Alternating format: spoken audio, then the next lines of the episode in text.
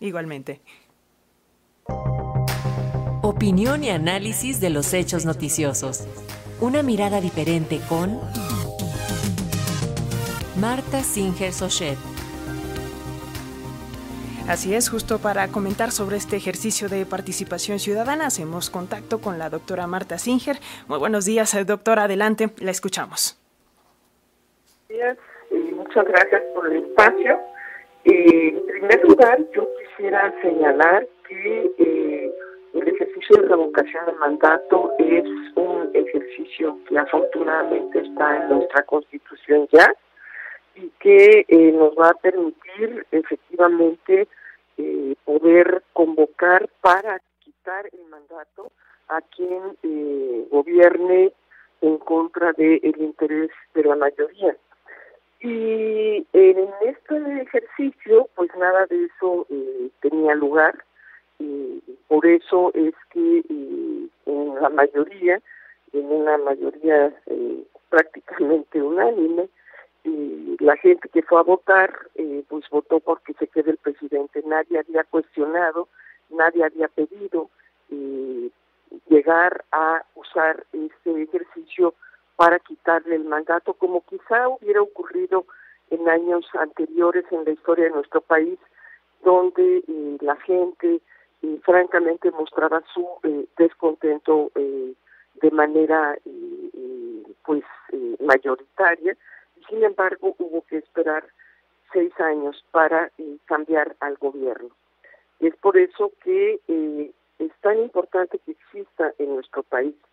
Lástima, lástima que eh, Morena, teniendo la mayoría en el Congreso, diseñó un instrumento tan lleno de problemas desde el propio diseño constitucional, bueno, pues el propio presidente está ya llamando a corregirlo.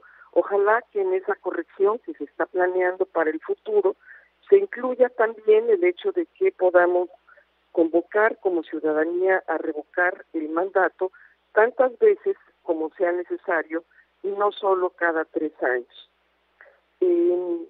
sobre los resultados es importante señalar que eh, eh, a pesar de eh, que el gobierno no otorgó los recursos suficientes para la organización de esta de este ejercicio cívico es otro dato que también sería interesante que anotara Morena para corregir ahora que busquen revisar las leyes y las normas de ejercicios de participación ciudadana directa a pesar de que no hubo los recursos y a pesar de que eh, eh, el presidente nos eh, diga que no hubo casillas en algunos lugares, pues tampoco hubo quien se quejara de no haber poder, no haber podido votar. Votaron todos los que quisieron, votaron muchas personas y al mismo tiempo votó lo que en México se conoce como el voto duro. 16 millones de votos es lo que eh, normalmente eh, se distribuye en elecciones federales y eh, ciertamente menos votos, la de los que obtuvo AMLO en el 2018, menos de los que obtuvo en el 2012 y un poco más de los que obtuvo en el 2006.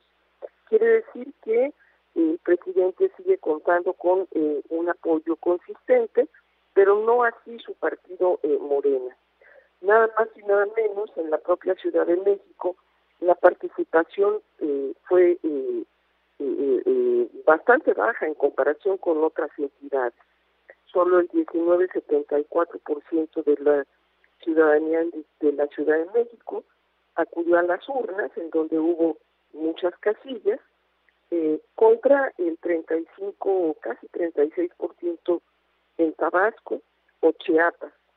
Si uno observa las cifras, podrá eh, advertir eh, de inmediato que efectivamente los recursos que el gobierno está entregando de manera eh, a, familias pues, son bien recibidos y generan apoyo hacia el gobierno, lo cual habla de que se cumple con el compromiso de que primero los pobres y en ese sentido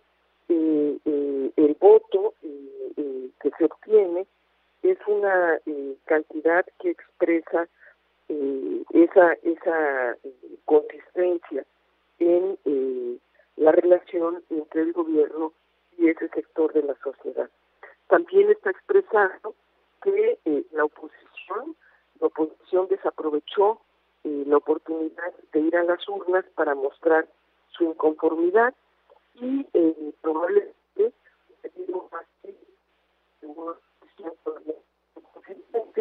que eh, lejos está de eh, eh, tener eh, las mismas motivaciones en lo largo y ancho del país.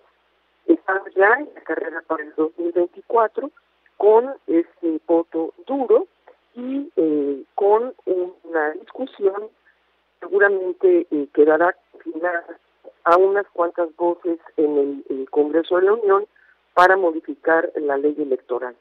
Ojalá fuera al revés y eh, toda la ciudadanía pudiera eh, participar, todos quienes así eh, lo desearan, pudieran participar en el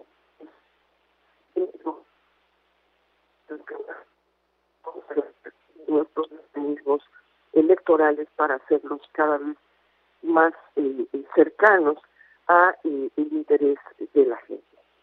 Muy buenos días a todas, a todos.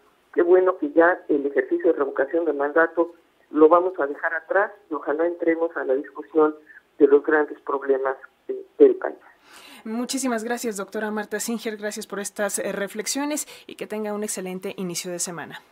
Igualmente, felices vacaciones a todos.